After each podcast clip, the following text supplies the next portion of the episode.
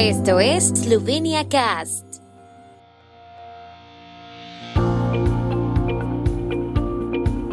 Este año ha sido muy importante para los eslovenos por el mundo, al cumplirse los 30 años de la independencia de Eslovenia. Muchas organizaciones de la diáspora eslovena también han celebrado sus aniversarios redondos al servicio de la preservación y difusión de la cultura eslovena y la eslovenidad.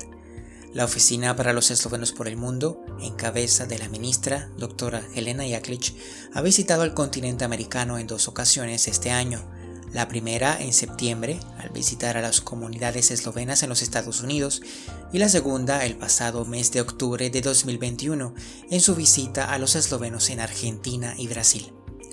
Estas visitas son primordiales en el desarrollo identitario de la diáspora porque fortalecen la conexión de los eslovenos por el mundo con la patria, invitan a la reflexión sobre los desafíos a los que se enfrentan estas comunidades y por supuesto se logran valorar nuevas oportunidades de integración y futuros proyectos.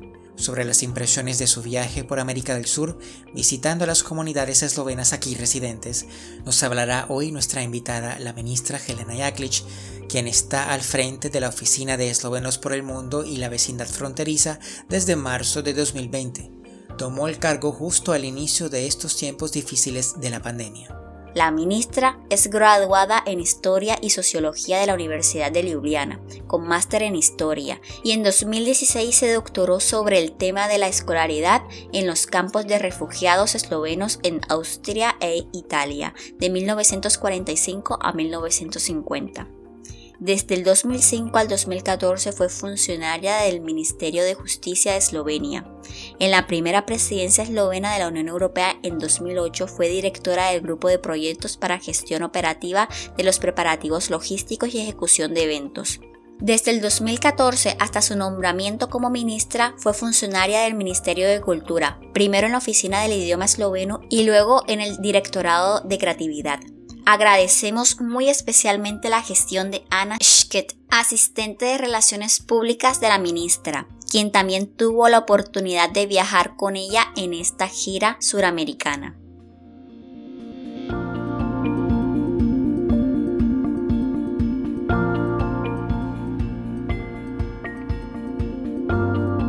Ministra, cuéntenos, ¿cuáles fueron los objetivos de su visita a América del Sur?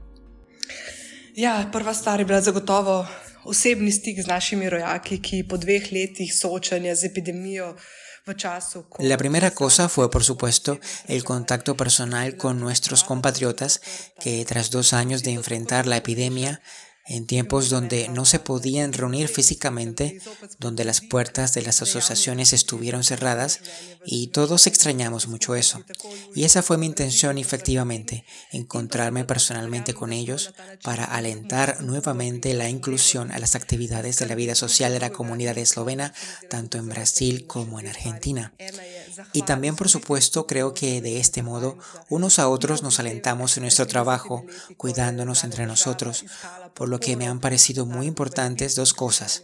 Una es aprovechar esta oportunidad de la visita para agradecerles su aporte de hace 30 años cuando el joven país buscaba apoyo en su establecimiento y reconocimiento internacional y aquí verdaderamente nuestros compatriotas se esforzaron excepcionalmente.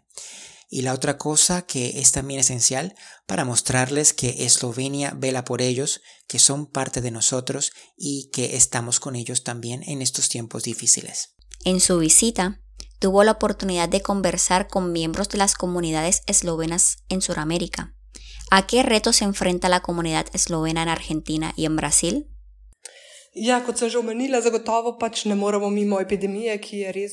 Sí, como ya lo mencioné antes, ciertamente no podemos ignorar la epidemia que realmente ha afectado a la comunidad eslovena del mundo.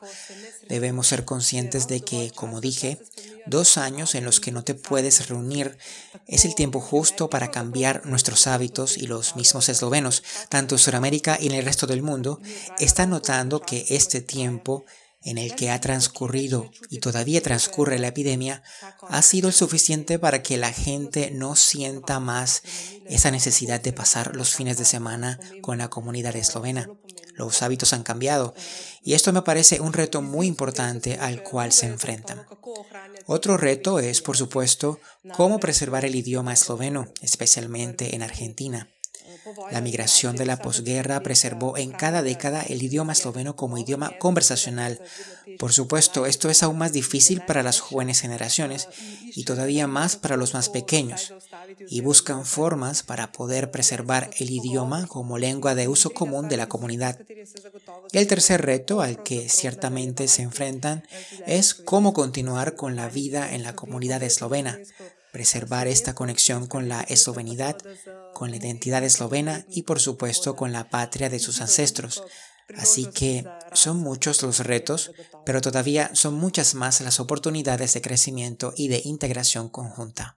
En Argentina, se reunió con miembros del comité directivo de la recién creada Cámara de Comercio Esloveno-Argentina. ¿En qué rubros ve oportunidades de cooperación entre los eslovenos de América del Sur y Eslovenia? Ja, tako v Argentini kot v, v Braziliji sem se srečala tudi z gospodjetniki, slovenskimi podjetniki. Zavedati se je treba, da imamo zelo uspešne podjetnike. Tanto en Argentina como en Brasil me he reunido también con empresarios eslovenos. Hay que tener en cuenta que tenemos a empresarios de origen esloveno muy exitosos en estos dos países.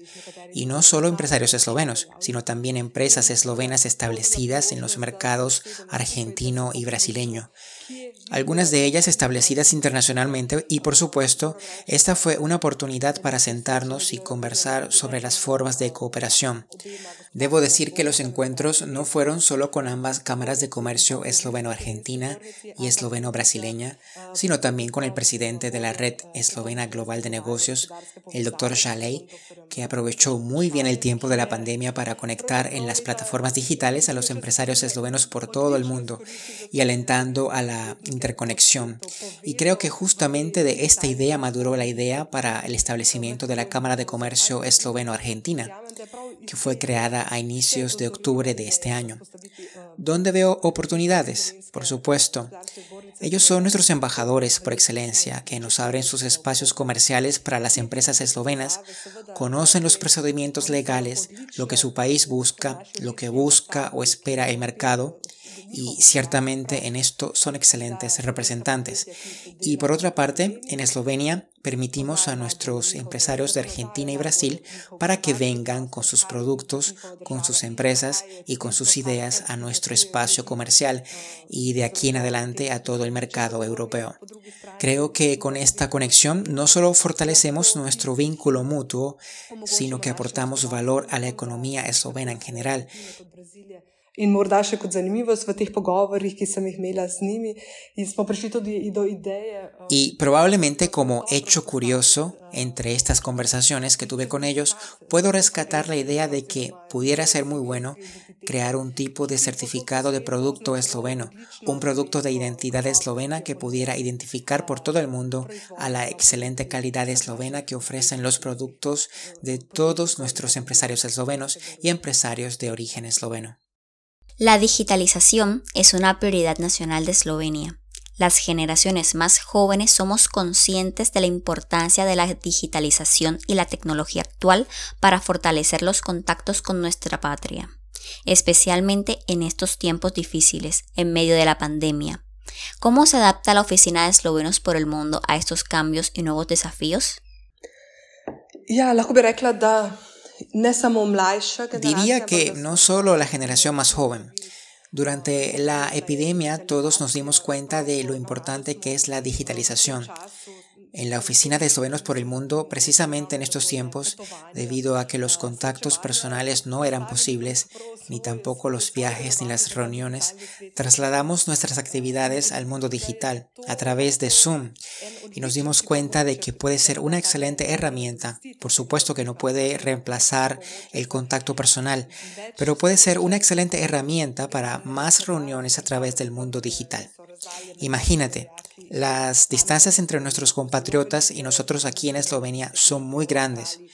Si pensamos en aquellos que viven en Australia, en Canadá, en América del Norte o del Sur, y algunos incluso más lejos, en Nueva Zelanda o en África, en fin, por todo el mundo. Y ahora esta digitalización o mundo digital nos permite encuentros diarios cuando estamos a solo un clic de distancia, si se puede decir. Y esta es una de las ventajas que mostró la epidemia. Otra cosa es que en el último periodo en la oficina somos conscientes de que la digitalización y la tecnología actual son importantes para el fortalecimiento de los contactos con nuestra patria, sobre todo con las jóvenes generaciones y nuestros compatriotas por el mundo. Por ello, en este tiempo también hemos fortalecido la cooperación con la Asociación UTIS de Estudiantes Eslovenos en el extranjero una organización que tiene una red ampliamente extendida de eslovenos que abarca unos 50 países. Cooperamos intensamente con ASEF, Fundación Esloveno-Americana de Educación, la cual conecta a los jóvenes jóvenes científicos y expertos y estudiantes que estudian en todo el mundo y son de origen esloveno y presentan un gran potencial.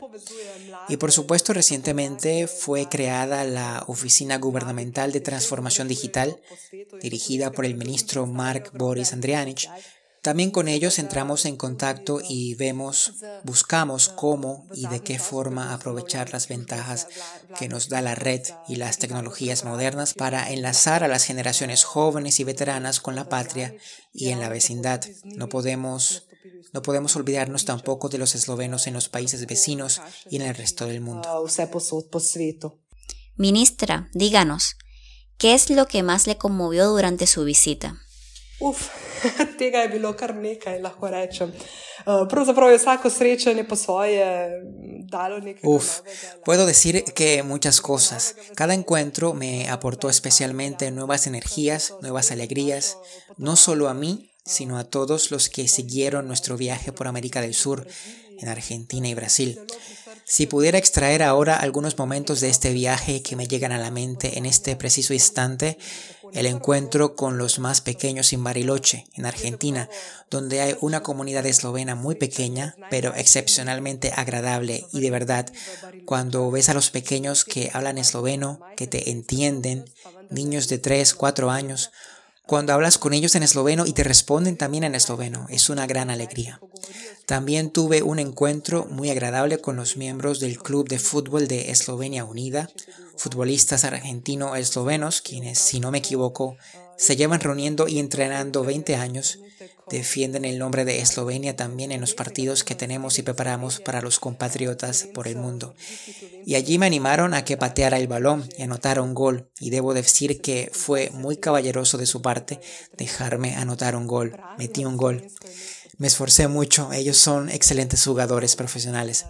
También hubo un encuentro muy agradable con la comunidad eslovena en Brasil. Como ellos mismos dijeron, este fue su primer encuentro físico tras dos años de confinamiento y debo decir que quedé sorprendida porque la conversación se mantuvo con facilidad en idioma esloveno y también se esforzaron preparando una verdadera comida eslovena con una kranska klobasa estupenda preparada por el compatriota esloveno el señor Vidrik cuyos ancestros llegaron a Brasil hace 124 años y a día de hoy está orgulloso de su origen esloveno y aprende el idioma. Además de la kranska klobasa, también sirvieron zelia y testan krompir. Así que todos esos pequeños gestos de atención de nuestros compatriotas hicieron a esta visita muy agradable e interesante. Así que eso de veras Espero con ansias una nueva oportunidad para un encuentro de estos y sobre todo espero que mi visita haya aportado y alentado en este estancamiento que trajo consigo la epidemia y que la comunidad eslovena tanto en Argentina como en Brasil nuevamente florezca y reviva y a lo mejor reciba nuevas fuerzas.